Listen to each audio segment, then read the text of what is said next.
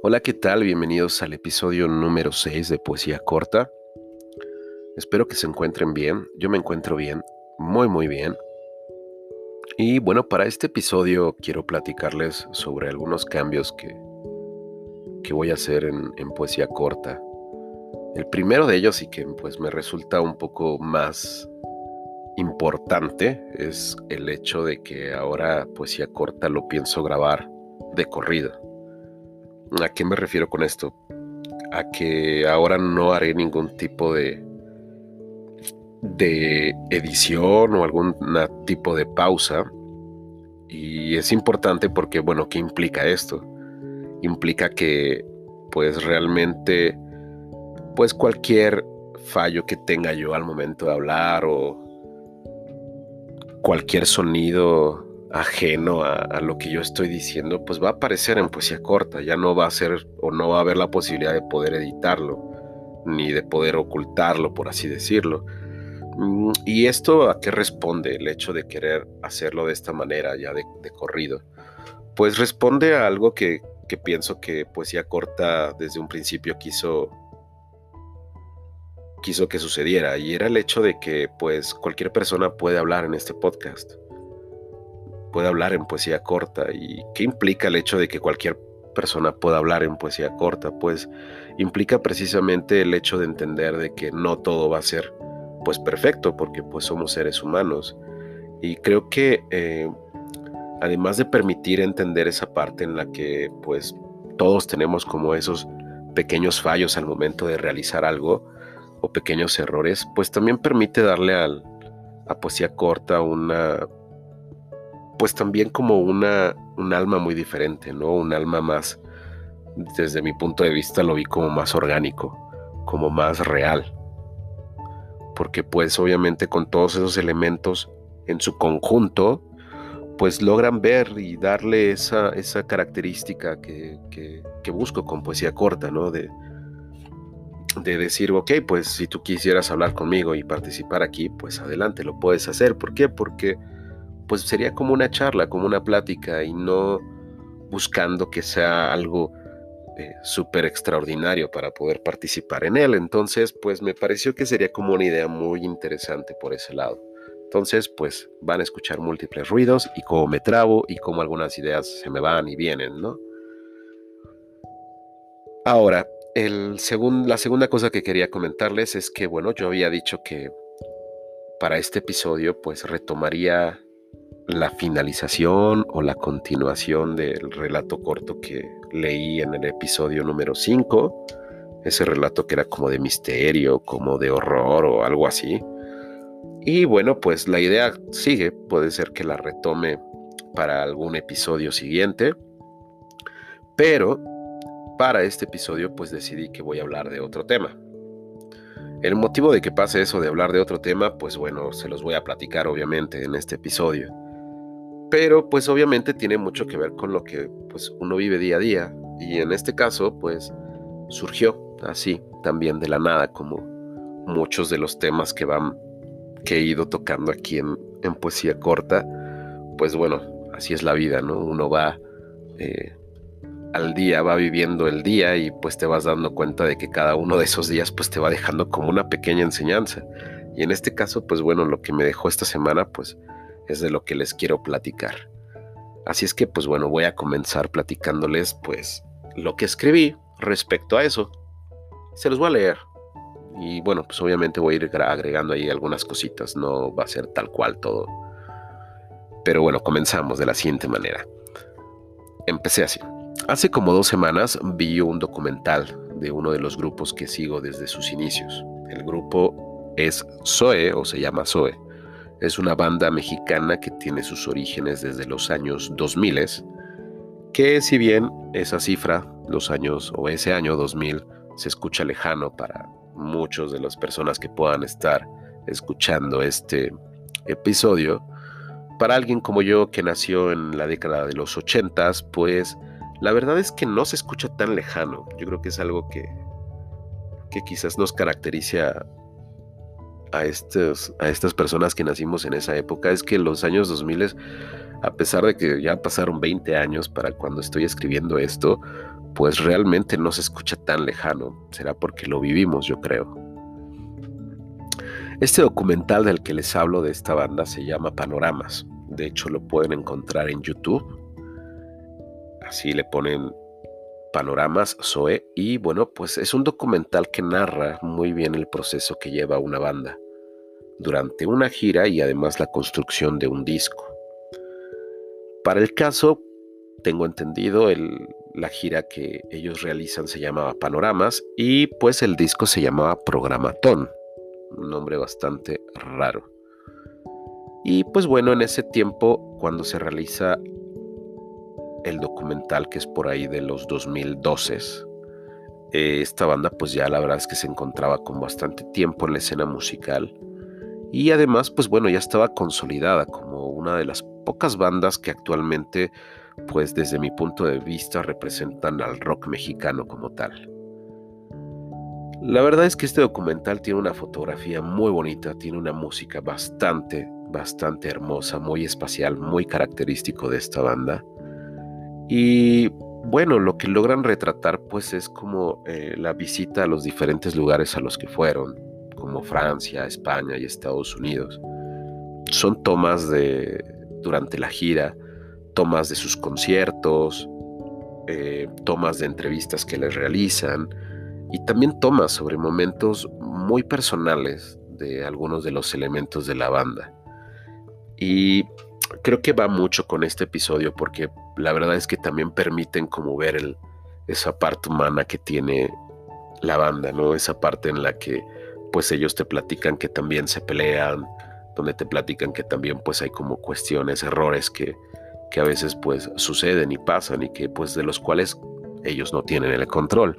Entonces por eso me pareció muy acorde retomar y escribir un poco sobre esto de, de, esta banda, porque pues siento que va muy, muy acorde a lo que ahora quiero hacer con poesía corta, de, hacer esto sin ningún tipo de corte o, o edición.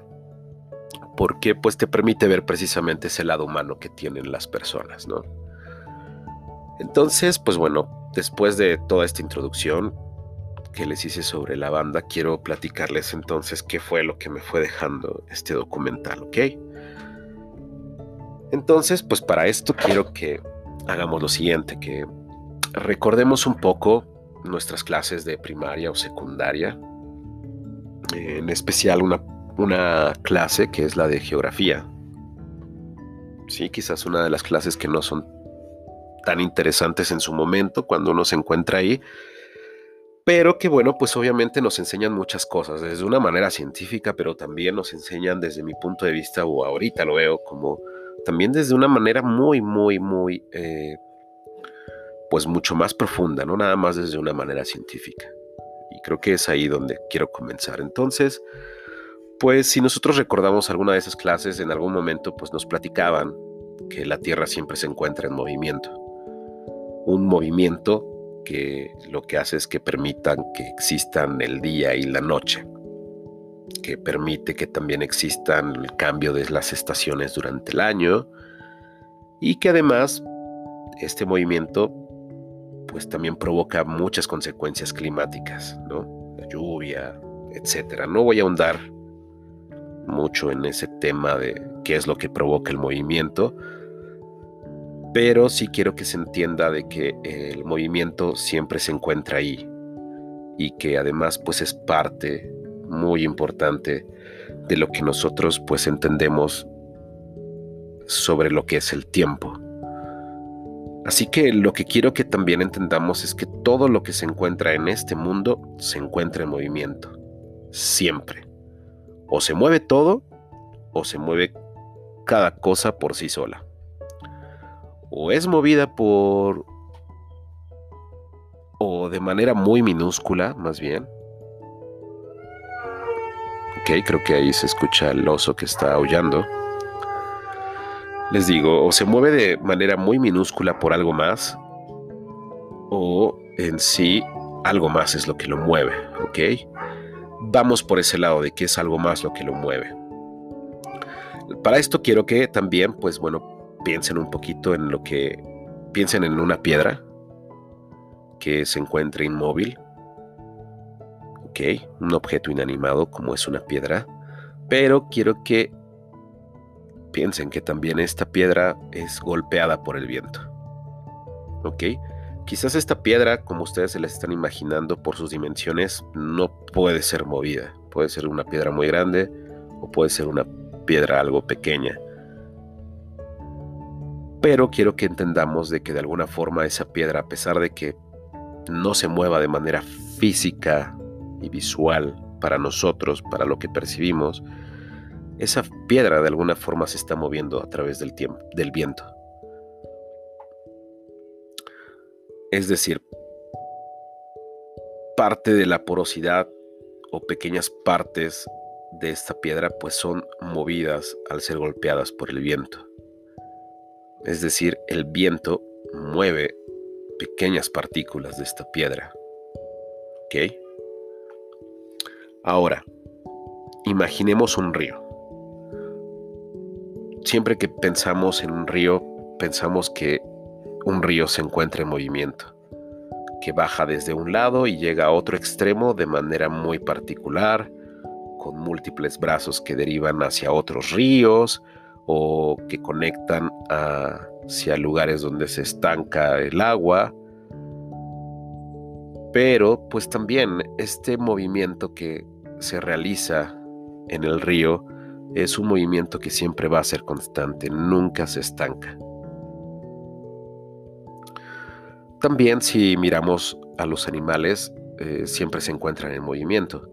Podemos ver documentales en YouTube o en la tele donde estos animales se encuentran en un proceso de migración, por ejemplo, y que pues recorren miles de kilómetros para poder llegar a lugares donde van a encontrar agua o donde encontrarán comida o donde encontrarán un lugar donde procrear sus crías. Es decir, los animales también se mueven y se encuentran en movimiento.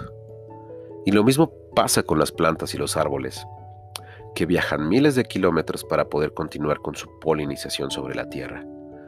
Claro está a través de diferentes métodos, por ejemplo con animales, que pues bueno sirven en su mayoría como un buen conductor de sus semillas, pero pues también sobre el, con el mismo viento es con, con lo que a veces llegan a realizar esa polinización y ese movimiento de un lugar a otro. Si hablamos a gran escala, el universo se encuentra en un movimiento también. Nuestra galaxia, sistema solar, pasan por lo mismo, se mueven a millones de años luz y se mueven en un espacio que pues para nosotros es incomprensible, pero igual que la Tierra, se encuentra en movimiento. Al final lo que yo veo con este movimiento, de cada una de esas cosas que yo les platiqué, sobre la piedra, sobre los animales, sobre el río, sobre las plantas y sobre el mismo universo, es que pues todo eso se resume desde mi punto de vista como en un viaje. Para mí, en todos estos casos son viajes. Y parece que son viajes que se realizan de manera casi automática, que pues nosotros no percibimos o cuando percibimos pues lo damos como por hecho. Y entonces me pregunté, ¿qué pasa con nosotros, con los seres humanos? Los seres humanos que como animales que se encuentran en en un ecosistema de múltiples cambios y movimientos, pues a veces pareciera que nos encontramos detenidos ¿no? Detenidos por muchas cosas. Por ejemplo, detenidos por la falta de dinero, detenidos por falta de motivación, detenidos por mucho miedo, detenido por múltiples cosas. Y aquí también me pregunté lo siguiente. ¿Cuándo fue la última vez que viajaste o que yo viajé? ¿Cuándo me permití hacerlo? ¿Desde hace cuánto que lo hago? o que no lo hago más bien. Así es que para esto pues pasé a ver otro video. Y este lo miraba con mi hija. Y fue hace unos días, de hecho. Este video es de un chico por que está en YouTube que realiza viajes por todo el mundo. El canal de este youtuber se llama Lethal Crisis. Y lo que hace es que va grabando cada lugar al que va y retratando cada cosa que pasa en su camino. La verdad con un objetivo muy particular. Y su objetivo para él es retratar algo muy diferente de la realidad en cada país. Y la verdad es que lo hace desde hace algunos años. Él es español, con greña y cara larga y delgado. Un estereotipo pues pareciera como de turista pero la verdad es que es también con un carisma para platicar lo que hace muy singular e interesante, sin nada de ambigüedades. Y después de ver varios de sus videos llegué a uno de ellos que me pareció pues muy interesante. Un video que pues de alguna forma son famosos en esta plataforma de YouTube que se llama Preguntas y Respuestas, donde sirve esto como una especie de chismógrafo sobre tu youtuber favorito y para los que no sepan qué significa eso, pues sirve para saber cosas que no sabrías de este personaje si él no lo platicara. Es decir, tú haces preguntas y pues él te responde. Y fue muy curioso mirar el video. Platicó un poco el por qué lo hizo, ese video, y sobre todo pues yendo al grano, sobre cómo es que le hace para pagar sus viajes. Algo que a mí también me llamaba la atención, ya que este chico solamente tiene 21 años y para poder visitar en dos años cerca de veintitantos países, para mi juicio personal y experiencia laboral, pues se requiere de bastantes recursos y pues obviamente resulta interesante. Y bueno, este chico va tan al grano con esa respuesta de cómo es que él hace para pagar sus viajes, que también se ve que es muy sincera como si fuera algo que pudiera platicar con cualquier persona sin esconder o algo mágico en ella, o algo prohibido, o alguna mentira. Y por supuesto que va relacionado con lo de los viajes y sobre todo el trabajo que hay que realizar para poder llegar a un punto en tu vida donde lo que quieres hacer son muchas cosas y te detienes por cada cosa que pasa por tu mente y tu realidad. Lo que dijo este chico fue que no es una persona con dinero, que su familia lo apoya como cualquier familia, llega a apoyar a una persona o miembro de esta, y él es el que se costea sus viajes. Cada viaje él es el que se lo costea. Y que además, pues no trabaja. Entonces, pensé que podría ser eso que le permite o le permitió el poder viajar. Y bueno, pues obtuve su respuesta. Su respuesta fue que él llevaba realizando videos en YouTube desde hace más de seis años semana con semana, sin falta, él subía un video a la plataforma. Y que cuando empezó eso de poder viajar por el mundo, pues también lo que hizo fue buscar a través de diferentes empresas de viajes quién podría darle o un viaje gratis patrocinando su marca o mínimo bajarle los costos para poder viajar. También comenta él que llamaba por teléfono constantemente platicando lo que quería hacer y ver quién le daba acogida a sus ideas y obviamente poder obtener algún viaje o pues en este caso también tener hospedaje gratis. Y bueno, algo que también me pareció muy sorprendente es que comentó que hace apenas un año, a partir de ese video que él estaba publicando, que lo publicó hace un año, eh, pues él empezó a recoger los frutos de su trabajo en YouTube, porque pues bueno, para esto pues obviamente ya YouTube le paga él por realizar esto este tipo de videos. Y bueno, lo que me di cuenta fue que, y lo que les quiero platicar es que, pues el trabajo de seis años de subir cada semana esos videos, eh, que el hecho de buscar quién podría darle un viaje gratis, quién podía darle un hospedaje, pues fue algo que él tuvo que buscar, que tuvo que moverse para poder obtenerlo, que no le llegó de la nada y que bueno, pues después eh, llegó, llegó en el momento en el que él tuvo que buscar por todos los medios posibles y pues bueno, al final lo logró. También quiero platicarles sobre un personaje o una persona que me pareció también muy interesante al momento de, de grabar estos videos. Creo que se escucha está pasando la basura. Se escucha una campanita, espero que, que se escuche. Y bueno, este personaje o esta persona, pues precisamente es el que le da la frase, la frase o el título a este episodio. Él se llama Humberto Ramos. Él es mexicano, es una persona normal, como él se autodenomina o se autodefine, que le va a la América. Y pues bueno, para los que no conozcan, es una de las personas que ha logrado dibujar a un héroe de cómics bastante famoso a nivel mundial. Este eh, héroe de cómic es llamado El Hombre Araña aquí en México o Spider-Man en todo el mundo. Sus comienzos fueron cuando eh, le llega a una edad muy temprana un cómic y su agrado por el dibujo comenzó ahí, eso es lo que él platica. Con una familia en la cual pues todos eran ingenieros, su deseo por estudiar algo diferente pues lo lleva a estudiar diseño gráfico. Y pues además lo estudia en la casa de estudios Guamas Capozalco. ¿Por qué les platico esto? Pues bueno, porque tiene una historia muy interesante de por medio, obviamente. Buscó, eh, ya terminando su carrera, poder ir a presentar sus dibujos ante la casa Marvel Comics, que es una, eh, una famosa casa de dibujos a nivel mundial también. Y pues bueno, lo que hizo él fue ir a una convención llamada Comic Con. Y bueno, ¿qué es lo que pasa con Humberto Ramos al momento de llegar a la Comic Con, pues que él presenta sus dibujos a, Marvel y pues bueno, lo que sucede es de que lo rechazan, ¿no?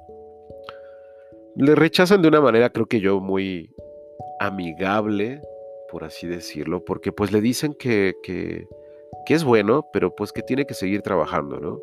Que tiene que seguir mejorando. Y lo interesante ahí es que eh, platica Humberto Ramos que cuando él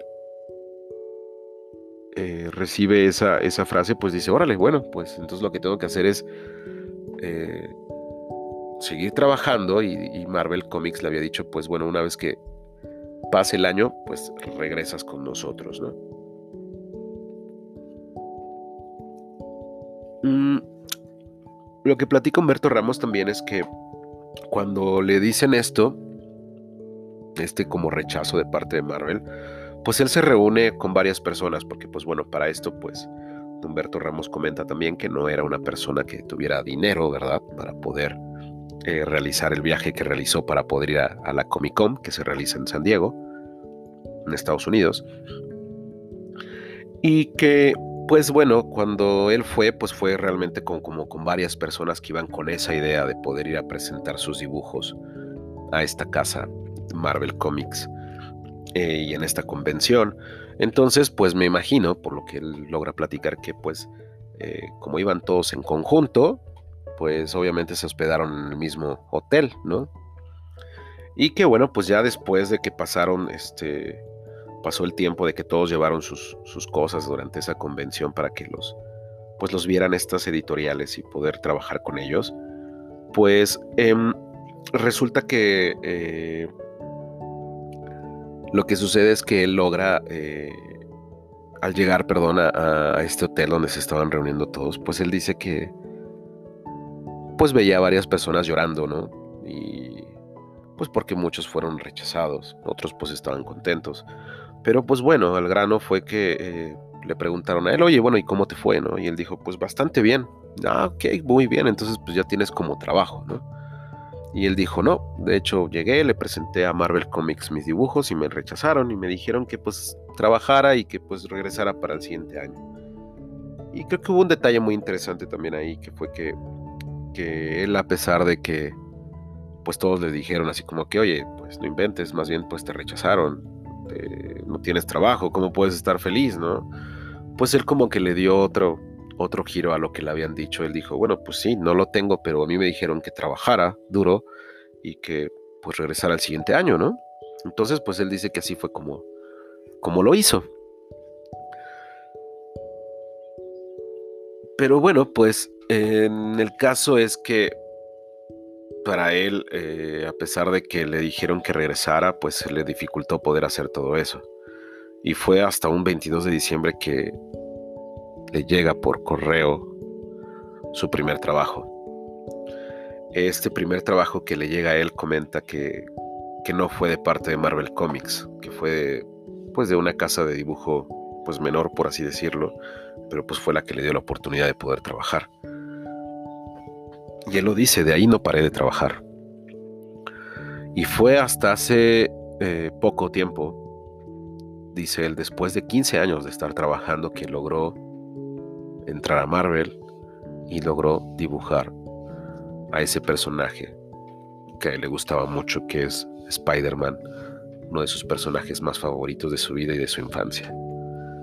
Es decir, tuvo que moverse muchísimo para poder lograr su sueño de dibujar a Spider-Man. Regresando a panoramas y a Zoe, eh, pues recuerdo que fue algo similar a lo que pasó, por ejemplo, Humberto, o lo que pasó, por ejemplo, el chico de Lethal Crisis. Esta banda trabajó mucho, eh, dando conciertos en lugares que posiblemente no eran los mejores. Durante 10 años trabajaron duros, con caídas, con peleas entre ellos. Eh, recuerdo que alguna vez vi una entrevista que le realizaban al cantante de la banda y le preguntaban qué se sentía tener éxito, ¿no? Y lo que él dijo fue que era padre, que le gustaba mucho, pero que pues también eh, entendía que el éxito le había llegado después de los 40 años y que como banda pues tuvieron que trabajar más de 10 años para poder obtener ese éxito y que no fue fácil. Entonces pues que de alguna forma pues estaban como orgullosos de haberlo hecho pero pues que entendían todo el camino que tuvieron que tomar para poder moverse y llegar ahí. Eh, hubo un momento en la banda en la que pensaron que si no lograban tener un éxito con un EP que sacaron, pues simplemente se separarían. Tuvieron que cambiar de disquera porque la que tenían en un principio les dijeron que no funcionaban como banda. En ese momento no les servían a ellos. Así es que pues bueno, rompieron contrato con ella y decidieron irse por una disquera independiente, algo pues muy atrevido para la época, con un productor que la verdad ya tenía bastante experiencia en elaborar discos, pero que a pesar de que eh, ellos le comentaron pues no tenemos dinero para pagarte en este momento, pues se les dijo que sí. Y bueno, ¿qué es lo que pasa? Graban ese disco o ese EP y pues fue un disco con mucho, mucho éxito. Obviamente pues decidieron seguir trabajando con, con este productor durante mucho tiempo y obviamente también con esta disquera que sí les dio la oportunidad y que creyeron en ellos, ¿no? Entonces, pues bueno, podríamos decir que son tres versiones distintas de la suerte, tres versiones distintas del destino, de la forma de trabajar, de ver el mundo, de viajar, de ver la vida. Si me preguntas a mí, Creo que son tres versiones distintas de platicar la vida, de explicar su ruta de viaje, de explicar sus movimientos, de lo que tuvieron que hacer, pero también de mirar los sueños, de fijar sus sueños en algo, de no dejar que se los arrebataran de las manos. Así que quiero que hagas lo siguiente, ¿cómo miras tus viajes? Es decir, cómo miras tu vida. Para esto sé que podrían decirme que historias como la que les acabo de platicar, pues hay muchas, ¿no? Y pueden tener razón. Hasta en el cine hemos visto historias de vidas así. Pero creo que lo interesante de estas historias que les acabo de platicar es que ninguna de ellas está plagada como de momentos muy emotivos y que solo mueven durante un rato lo que estamos viendo, por ejemplo, en una pantalla como el cine, sino que nos llegan a través de las personas reales que se encuentran ahí, de las personas que vivieron todo eso y que no usan las emociones para transmitirnos lo que tuvieron que pasar para poder llegar en donde se encuentran. Obviamente en el cine, son obras artísticas lo que nos muestran y pues las emociones siempre se encuentran ahí, y nos mueven por eso y nos llegan por eso y está bien. Pero siento que eso es lo que les falta, que la persona real, la que realmente pasó por esa ruta por ese viaje que se movió por todos esos lados, pues sean los que lo platiquen.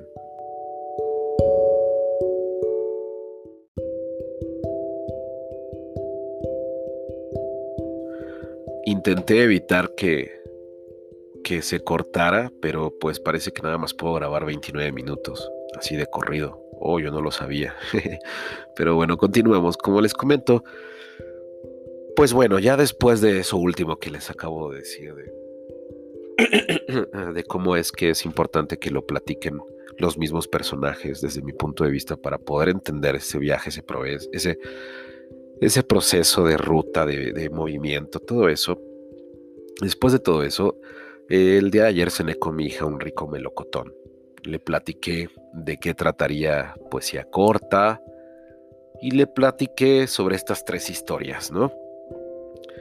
Y gracias a esa plática logré darme cuenta de algo y que provocó que pues escribiera esto para ustedes.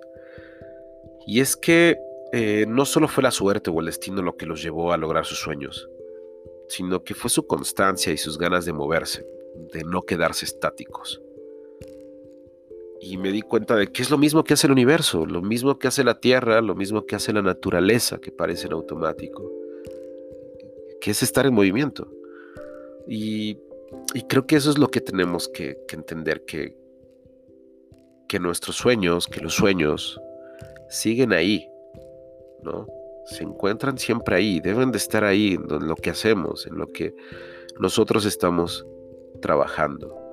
Y pues bueno, eh, como diría Humberto Ramos, el chico que logró dibujar Spider-Man, tiene una frase, y es la frase que, que lleva el título, y es, por los sueños se suspira, pero por las metas se trabaja. Así que no tengas miedo de perderte en, un viaje de movimiento que, que debes de tomar si es que lo tienes que hacer, en el que pues debes de arriesgar, en tomar tus sueños, dejarlos fijos en tu mente, pero trabajar en tus metas, porque trabajando en esas metas es cuando vas a poder ver que esos sueños se convierten en realidad. Y pues bueno, por último, quisiera decir rápido una frase que escuché en, en el documental de Panoramas y que creo que resume un poco lo que pasa en este viaje que es la vida. Dice, por un lado está el mundo de casa, por el otro el mundo del viajero, y en todo ese movimiento te pierdes en la experiencia. Pero lo bonito de todo eso es que siempre te vuelves a encontrar. Y bueno, me amenizó la frase una patrulla. Espero que se haya escuchado.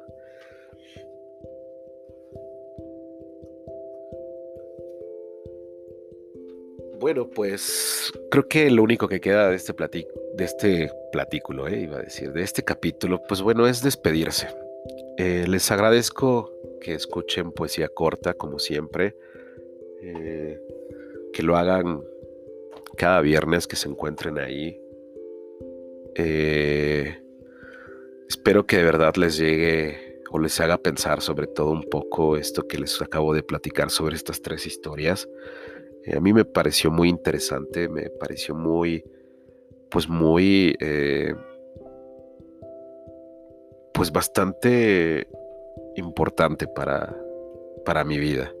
Dije, ok, pues creo que Ahora es momento de moverse y, creo que eso es lo que al fin y al cabo venimos a hacer esta vida, continuar con ese movimiento y dejar que las cosas vayan fluyendo. Así que pues bueno, de nueva cuenta les agradezco que hayan estado conmigo este viernes. Espero que tengan un excelente fin de semana, que lo disfruten mucho, que en los países donde estén escuchando esto, pues la verdad es que se encuentren pues ya en otra situación muy diferente con esto de la cuarentena, de la pandemia, del COVID-19 y que pues bueno, pues sigan disfrutando de su vida, recuerden moverse mucho, no se queden estáticos y que pues disfruten cada momento y cada segundo lo más que puedan. Entonces les recuerdo también que visiten mis redes sociales, las cuales pues siempre dejo en la descripción del capítulo. Y eh, pues bueno, también les quiero pedir eh, que si pueden compartir este contenido sería de mucha, mucha ayuda para mí y obviamente se los agradecería infinitamente. Entonces, pues nos escuchamos el siguiente viernes. Eh, pásenla muy bien otra vez y pues bueno, cuídense mucho. Chao, cambio y fuera.